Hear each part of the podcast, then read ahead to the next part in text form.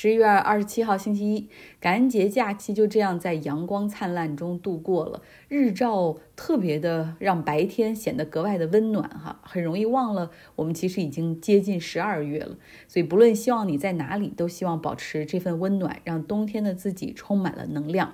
在周末的时候，哈马斯和以色列开始交换人质。以色列国内的百姓呼吁内塔尼亚胡的政府应该去做最多的事情，哈，去 bring them home，把那些人质带回家，而不是想着去复仇。哈马斯方面也表示说，愿意延长停火的时间，释放更多的人质。那除了和以色列达成协议，首批释放的这五十个人质之外，哈马斯还单独释放了一些被他们掳走的外国劳工，比如说十三名在以色列从事农业的泰国人也被释放了。那在这场以色列和哈马斯的战争之中，实际上我们看到了在全球范围内反犹的情绪崛起，美国的犹太人学校、犹太人的礼拜堂都加强了警力在周边巡逻。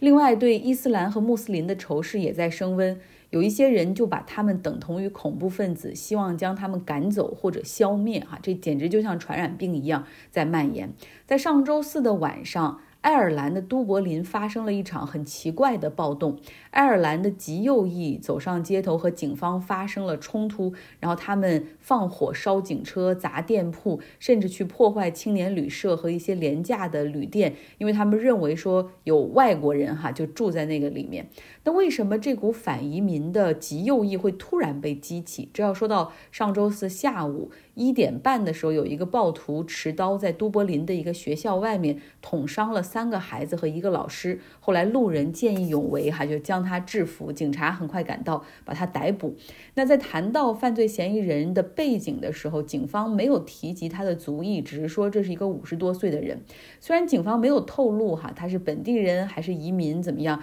但是迅速的在网络上有很多的假消息铺天盖地的传播开来啊。有人说这个行凶的暴徒是。一个阿尔及利亚人，等等等等，就是不停的就是蔓延开来，然后这就导致一些极右翼的这种群体，他们在呃 Telegraph 那个电报群呢，或者 WhatsApp 的聊天室里面就开始要组织在晚上都柏林来进行一场行动，他们打着那个旗号，就是要保护爱尔兰的孩子们，打击移民犯罪。然后就这样的一个由假消息所诱发的东西，就像滚雪球一样，形成了周四晚上的那场暴动。总共有十一辆警车，十三个店铺被烧毁。另外有三辆巴士，还有一个有轨电车是被损坏。整个暴动持续了三个多小时的时间，警方最后逮捕了三十多人。爱尔兰的数字媒体研究机构也表示说，现在不论是在 Facebook、Telegraph 还有 WhatsApp 这些群里面，有很多过去实际上是反疫苗或者反对呃 COVID-19 疫情时期的 lockdown，就是全民在家，然后现在都在疫情之后被调动起了，转向了极右翼的那边哈，开始反移民和反少数族裔。而在荷兰，实际上在上周出现了一个更大的哈这个向右转的一个信号。上周荷兰议会选举的结果出炉了。极右翼反伊斯兰政党 PVV 大获全胜，获得了议会中的三十七个席位，是上一届议会选举中他们获得席位的二倍。这还是二战之后荷兰第一次出现极右翼的政党获得议会选举的胜利，这可谓真是一次政治地震。因为通常在二战之后这么长时间里，执掌荷兰政坛的或者进行阻隔的政党都是中间偏左或者中间偏右的这些党派。那荷兰也是长期被认为是欧洲。最 sociably liberal 的国家比较包容和开放，而且作为欧盟的发起国，这个整个欧盟价值观它是一个坚实的拥趸。那荷兰政治光谱在这一次选举之后，实际上明显看到了一个向右倾的变化哈。PVV 政党的领导人吉尔特·瓦尔德斯，他是批评媒体给他的党派扣上了极右翼的帽子。他说：“我不是什么极右翼，我就是代表我的人民说话。”但是我们来听听他的主张哈，是不是极右翼？他和这个 PVV 的这个党派，他们是主张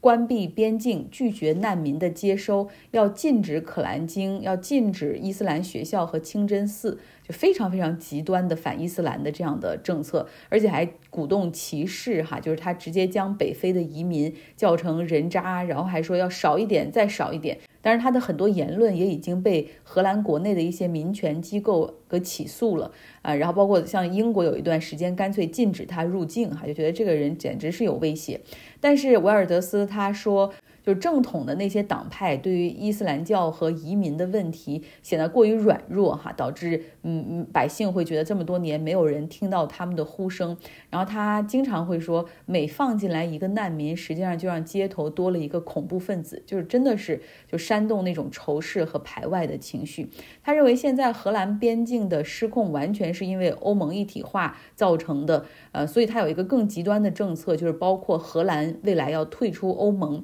他经竞选的时候说，假如我可以阻隔成功，假如我大选成功可以当选总理的话，那么我将推动荷兰的脱欧公投。嗯，那这一次荷兰政坛的巨变，其实在今年的七月份的时候，这个之前担任荷兰总理长达十三年的吕特哈，他的那个联合政府实际上是被迫解散，因为和他一起组阁的政党拒绝支持吕特他们那个党所提出的一些移民政策，所以那个时候大概就给这个接下来的这次大选可能埋下了一些伏笔哈。但是极右翼政党大获全胜，还是很多人没有想到的。荷兰是欧洲第四富有的国家，他们对于难民的庇护政策从来也没有像德国那么慷慨哈，但是基本上它是给保持着和西欧国家同等的一个接纳水平，然后和他们人口比例进行一个匹配。但是现在可能因为这个经济形势的不明朗、通胀以及住房危机，让荷兰人至少部分荷兰人开始重新考虑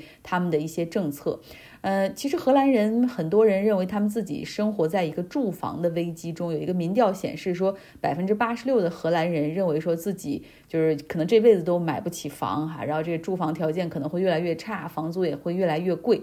政府几年前公布哈要建九十万套新房，但是这个政策现在看起来评估一下，它是严重的这个 behind schedule，就是比较滞后。然后同时呢，新增的需要有购房需求的人又又多了，可能二三十万。有很多的人是指责说，为什么现在荷兰会出现这样的一个住房危机，就是因为啊难民和移民的人越来越多了。呃，难民它指的一方面是这个来自北非、中东的这些啊进入欧盟境内被分配过来的这些难民，还有一部分就是他们主动接纳的这个乌克兰的这些难民啊，他们认为这些人多了。然后另外一个就是来自英国的移民，在荷兰工作的人越来越多了，因为英国脱欧之后。有不少的英国人干脆就搬到荷兰来生活，哈，就是那些还希望和欧盟在一起的，或者是自己的公司可能在在荷兰或者欧盟的这些。那荷兰的房屋市场这边又是一个什么样的情况呢？他们大概百分之六十的房子都是这个自己买了，完了以后自己住，哈，这个 home owner。自用型，那有百分之二十九的房屋呢，实际上是那种出租哈，就用于出租的市场。嗯，然后大部分的出租房，实际上政府是有一个限价在那儿，不能随便的涨价。除了一些大城市的核心区域，像阿姆斯特丹、鹿特丹这样的有一些区域，它是允许灵活上涨，啊，比较市场化。啊，但是大部分实际上都在这个 rents control 下面。事实上，就导致百姓投资地产的热情长期是偏低的。所以过去十年里面新增。住房的速度也是比较慢，所以说你如果把这个住房危机就看作单纯的是由难民和移民导致的，实际上是很不合理的哈。但是我们也知道，当一股情绪上来，就没有人会真的考虑合不合理，或者经济学上是不是这个道理这回事儿。那荷兰曾经因为。对外的金融和市场的开放，让这个国家出现了持续的经济繁荣。但是现在哈，从这次大选来看，很可能他们会由此转向封闭。不过也不用悲观的太早，因为目前从议会的席位来说，PVV 他们想单独阻隔那是根本不可能哈，因为他们连半数。的一半都还不够，就必须再找一个政党来联合阻隔。假如说没有传统政党愿意和他们一起阻隔的话，那么接下来会轮到第二大的党派阻隔。但是荷兰它的政坛就是小党派也比较多，然后选票也比较分散，所以阻隔的过程通常会比较长。像二零二一年大选结束之后，他们那个时候吕特他那个政党阻隔总共是花了二百七十一天的时间才弄成哈。所以很多人认为，考虑到这一次 PVV 哈，他获胜，让这次大选之后的阻隔好像更加的困难，所以有人预计大概到二零二四年的时候才会阻隔成功。那在新的联合政府产生之前，呃，依旧将由经验老道的吕特继续领导荷兰现在的政府。上周选出来的还有阿根廷那个极右翼民粹的 Javier Milei 哈，然后他呢最近是开始寻找和任命他的内阁官员以及一些关键部门的这种一把手这些部长等等，比如说央行哈，他选定了一个经济历史学家啊，也是前投资银行的一个 banker 一个银行家来担任央行的行长，那个人可谓跟他啊有。志趣相投，哈，就认为说，呃，阿根廷的这种货币危机的解解药是美元，啊，应该放弃央行等等。但是他提名了后者之后，这个后者直接拒绝了他的邀约，他的理由就是总统好像退缩了，哈，就是可能不会采用欧元，可能也不会关闭阿根廷的央行。包括他之前竞选的时候说的那些对于社会主义国家或者左翼国家说的狠话，哈，就是要和巴西和中国都要脱轨。尽管这两个国家是阿根廷最大的贸易伙伴，但是因为鉴于他们都是这种啊，就是社会主义国家啊，那就跟他们没有商量哈，就没有做继续做生意的可能性。但是可能哈维尔米莱在这上面也会也会变软，也会改变他之前的这种狠话。但是他也不希望让他的选民觉得他就是两面三刀，所以他接受采访的时候至少是这样说哈，说砍掉阿根廷的央行绝对没有商量。在十二月十号的时候，哈维尔·米莱将宣誓就职，在那之前他应该至少把这个内阁名单完成。